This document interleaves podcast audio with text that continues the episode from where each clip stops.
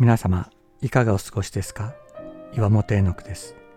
今日も366日元気が出る聖書の言葉から聖書のメッセージをお届けします。9月17日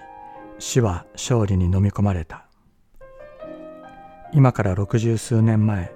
長崎原爆の跡地に一人の青年が暮らしていました。彼の名は今橋敦と言います。彼は栄養失調が原因で脊椎カリエスに侵され6年以上寝たきりになっていました。抗がんもカリエスに侵され摘出したと言います。やがて全身がカリエスに侵され死んでいく。当時最新の医学も彼を助けることはできませんでした。私の父岩本義行は今橋青年と親しく彼は私の父を兄と慕ってくれていましたが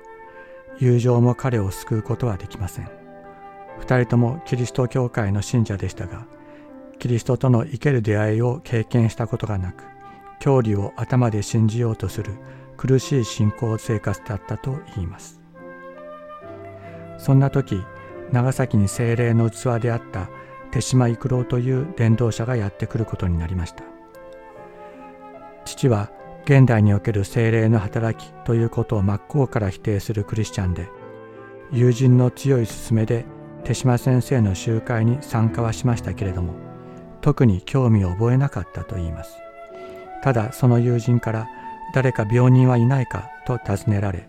あっちゃんがいると今橋青年を紹介したとのことです。手島先生は今橋青年を長崎大学病院に訪ね彼のために祈りそして自ら祈るように強く迫られましたが彼は祈ることができない自分の現状をさらに強く訴えたそうです。手島先生は彼のためにご自分の第一の弟子であった桜井真一という青年伝道者を長崎に使わします。そして桜井先生が今橋青年の上に手を置いて祈った時彼は全身が雷で打たれたような衝撃を受けたといいます。生けるキリストの御霊が注がれその場で癒され彼は立ち上がりました。6年以上経つことができず寝たきりだった彼が立ち上がり松葉杖を川に投げ捨てキリスト伝道者として大きな働きをするようになったのです。父は弟のように可愛がっていた今橋青年が立ち上がったのを見て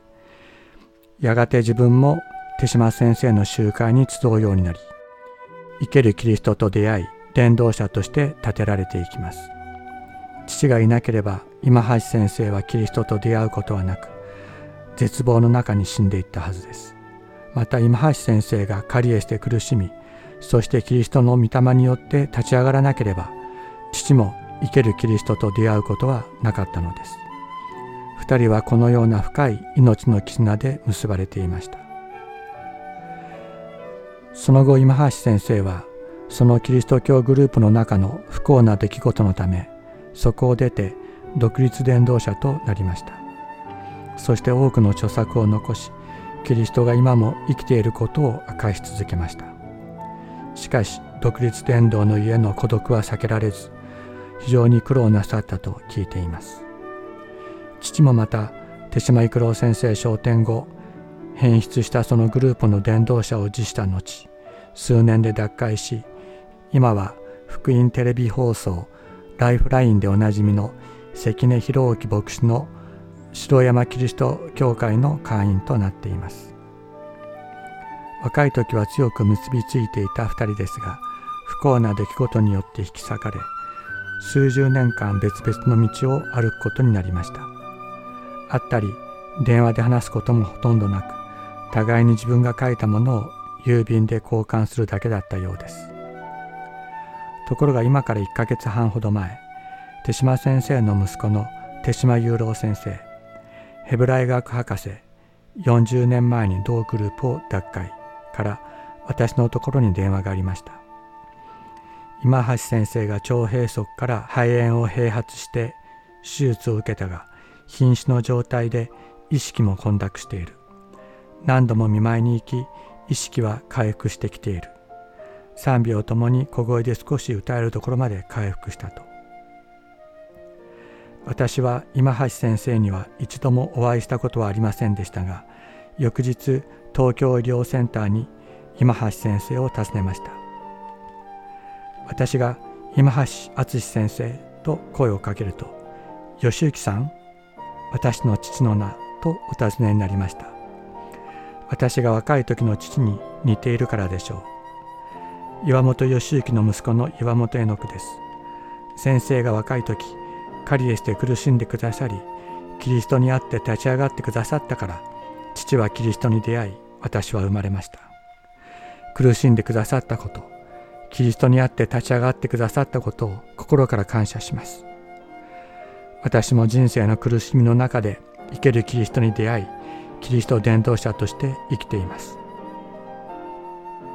先生は瀕死の状態でありながら私を抱き寄せ頬ずりし口づけして喜んでくださいました。私は今橋先生が天に召される時が近いことを直感しすぐに父を連れてこなければならないと思いました。父は今昼間はベッドの中で過ごし外出は車椅子でしかできません。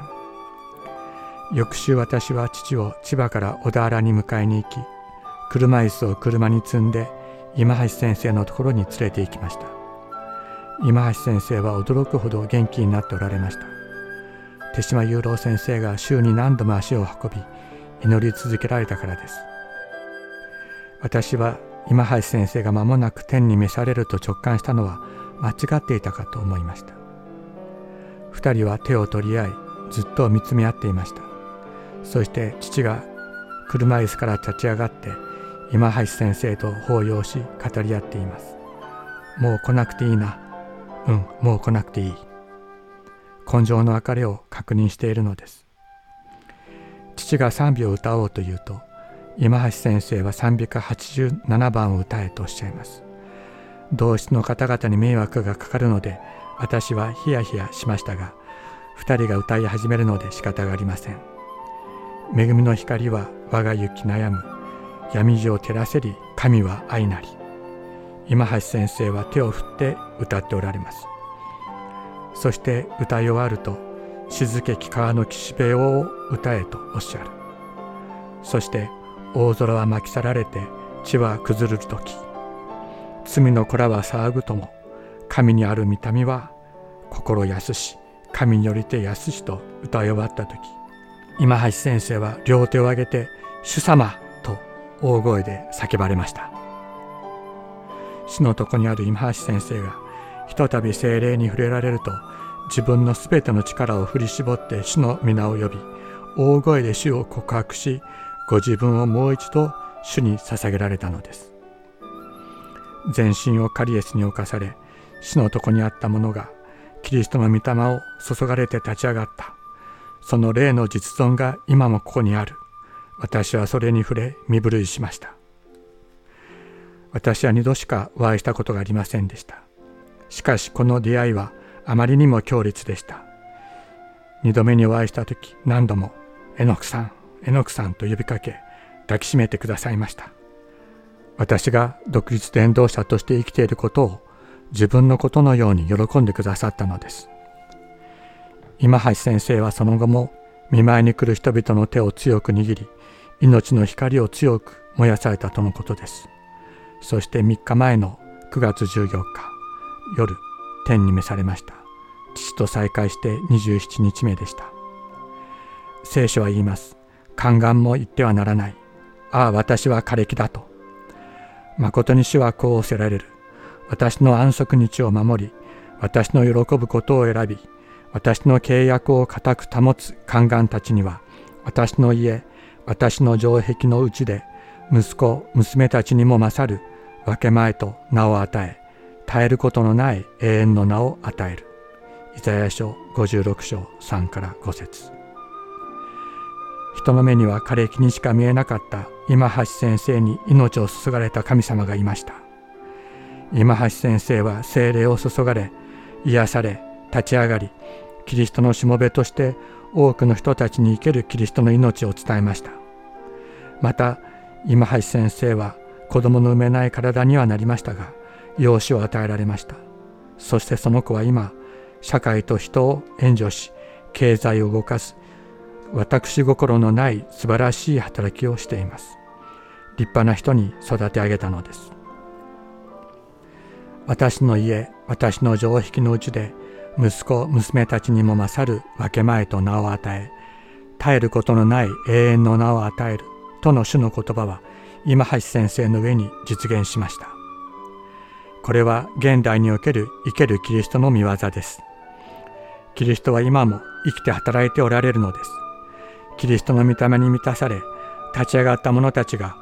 その恩恵その恵みに応え自らもその身をキリストと人のために捧げていく。ここにキリストの歴史が綴られていくのです。キリストはこのことを今橋先生の生涯を通して明かしされました。そしてこの朽ちるべきものが朽ちないものを着この死ぬべきものが死なないものを切るときこのように記された御言葉が実現します。死は勝利に飲み込まれた。主よお前の勝利はどこにあるのか。死よお前の棘はどこにあるのか。コリントビテの手紙第1 15章54から55節。